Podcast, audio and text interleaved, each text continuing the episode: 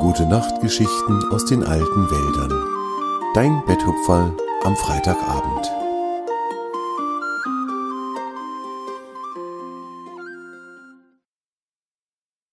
Herbstfest am Elfenweiher. Der Herbst schritt mit schnellen Schritten voran in den alten Wäldern. Die Blätter der Bäume färbten sich in den schönsten Farben und fielen leise schwebend zu Boden. Die Bäume bereiteten sich auf den Winter vor. Im Herbst werden nämlich die Bäume etwas müde, so dass sie ihre Blätter nicht mehr festhalten können. Die fallen dann auf den Boden, wo sie zu neuer Erde werden, in der die ganze Kraft eines Sommers steckt.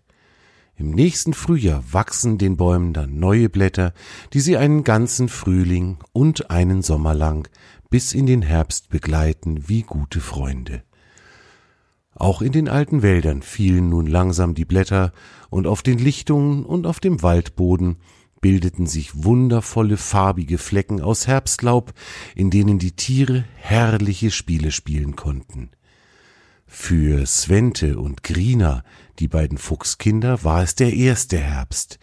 Die beiden Geschwister tobten tagelang ausgelassen mit ihren Freunden durch das Laub, spielten im Wald oder sie legten sich zu Torm, dem ältesten der Bäume, um sich von ihm eine Geschichte erzählen zu lassen.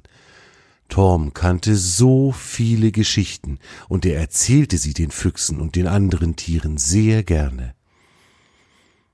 Heute hatte Torm den Tieren eine sehr lustige Geschichte über einen Dachs erzählt, der vor vielen Zeitaltern hier in den alten Wäldern gelebt hatte.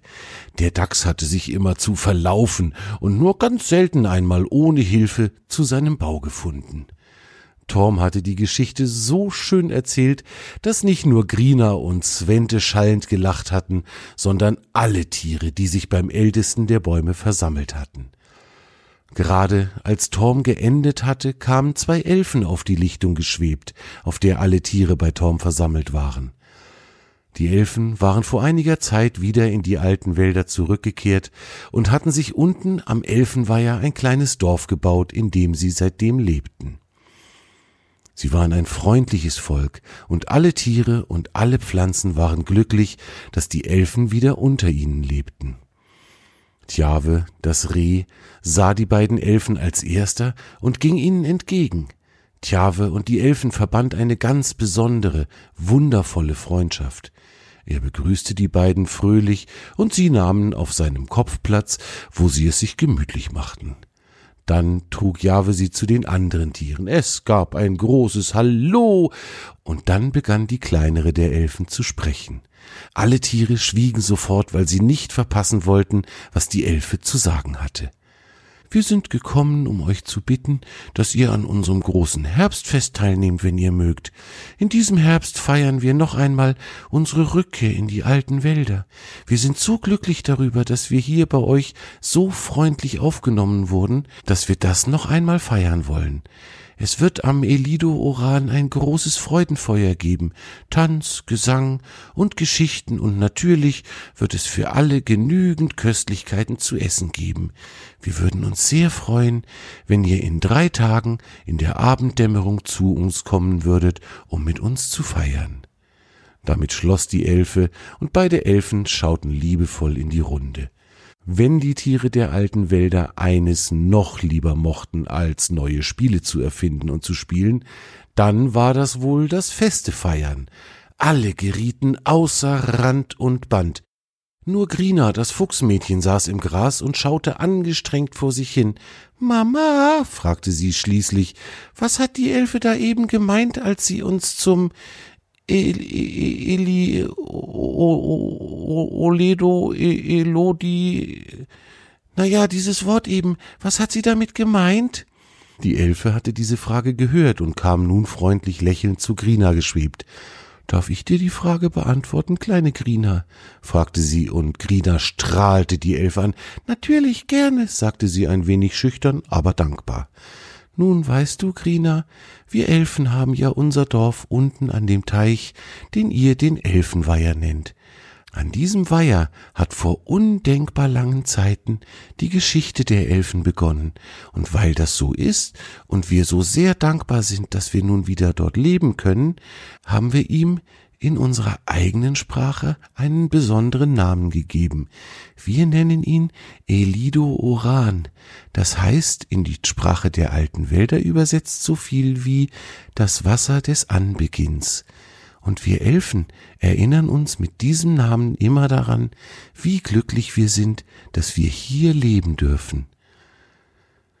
Krina schaute sie ergriffen an. Das war ja eine herrliche Geschichte gewesen. Nun würde sie den Namen nie wieder vergessen. Das nahm sich das Fuchsmädchen fest vor. Elido Oran, Elido Oran, Elido Oran, sagte sie immer wieder ganz leise vor sich hin. Sie wollte sich unbedingt erinnern. Auch die anderen Tiere freuten sich sehr auf das Herbstfest der Elfen, und so vergingen die Tage bis dahin wie im Fluge. Jeder hatte etwas zu tun, alle wollten gerne bei den Vorbereitungen helfen. Swange, Liara und die beiden Fuchskinder rollten gemeinsam Holzklötze auf der großen Lichtung zusammen, die dann von den riesigen Wiesenten zum Elfenweiher getragen wurden. Dieses Holz sollte das Freudenfeuer werden. Die Hasenkinder banden herrliche Kränze aus bunten Herbstblättern, die sie im Wald gesammelt hatten, und die anderen Tiere sorgten dafür, dass am Abend des Herbstfestes genügend Stühle, Bänke und Tische am Elfenweiher standen, um das Fest gebührend begehen zu können. Wenn es Abend wurde, fielen die Tiere an diesen Tagen der Vorbereitung in einen tiefen, glücklichen Schlaf, und sie träumten vom großen Fest und davon, was sie bis dahin noch alles vorbereiten wollten. Und endlich war es soweit. Der Abend des dritten Tages war angebrochen, die Sonne neigte sich langsam dem Horizont zu. Alle Tiere fanden sich auf Torms Lichtung ein und redeten aufgeregt durcheinander. Sie waren so gespannt, was es denn wohl alles zu sehen geben würde. Manche hatten kleinere oder größere Gerüchte aufgeschnappt, aber die Elfen waren Meister darin, Geheimnisse zu bewahren. Nur ein Gerücht hielt sich hartnäckig. Es wurde überall gesagt, dass die Glühwürmchen einen ihrer besonders schönen Tänze aufführen würden und darauf freuten sich alle sehr.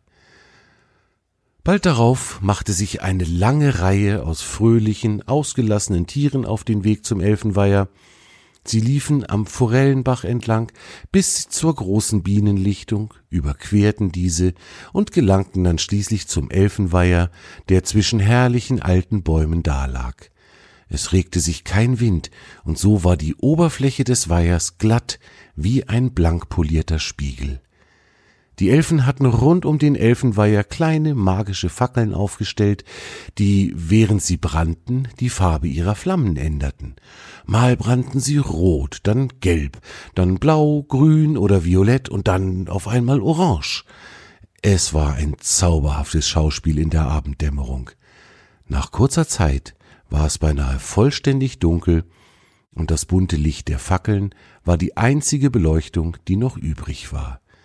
Die Elfen hatten direkt am Ufer des Weihers eine kleine Bühne aufgebaut, auf der schon ihre Musikinstrumente standen. Es gab Geigen aus Eicheln, die mit Fuchshaaren bespannt waren, und Flöten aus Grashalmen und Trommeln aus Kastanienschalen. Die Elfen hatten gelernt, die schönste Musik damit zu machen. Nachdem sie alle ihre Gäste begrüßt hatten, begannen die Elfen zu musizieren. Sie spielten auf ihren kleinen Instrumenten die lustigste Tanzmusik und kurz darauf tanzten alle Tiere ausgelassen auf der Lichtung am Weiher.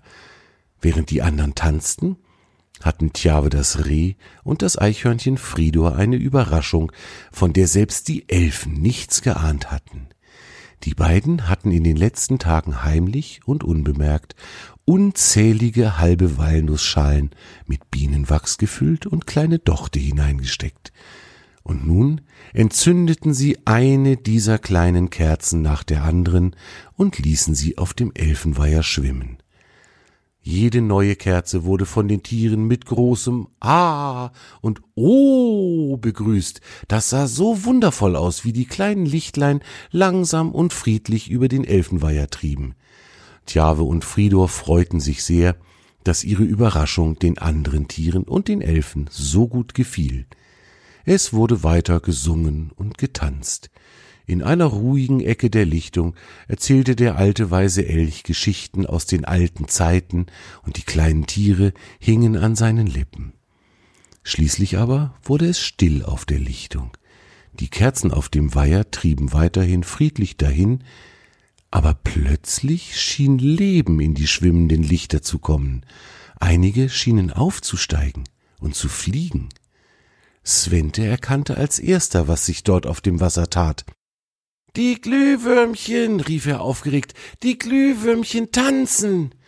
Und tatsächlich, Tausende und Abertausende Glühwürmchen hatten sich unbemerkt zwischen den schwimmenden Lichtern auf dem Weiher versteckt, und nun stiegen sie langsam und elegant auf, um ihren Tanz zu beginnen.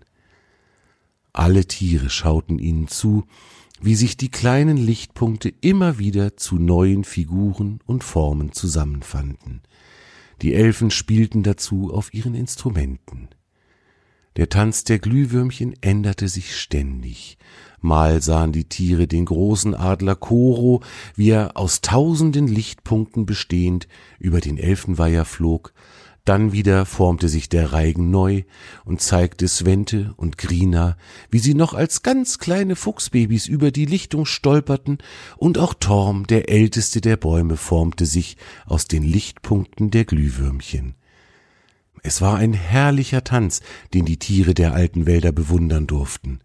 Als sich nach einer langen Zeit der leuchtende Reigen langsam auflöste und die Glühwürmchen ihre Lichter löschten, war es schon späte Nacht, und die Tiere wurden langsam müde. So ging das Herbstfest der Elfen fröhlich und friedlich zu Ende, und alle Tiere erinnerten sich ihr Leben lang an diesen wundervollen Abend, an dem sie mit den Elfen gefeiert hatten. Das war deine gute Nachtgeschichte aus den alten Wäldern für heute.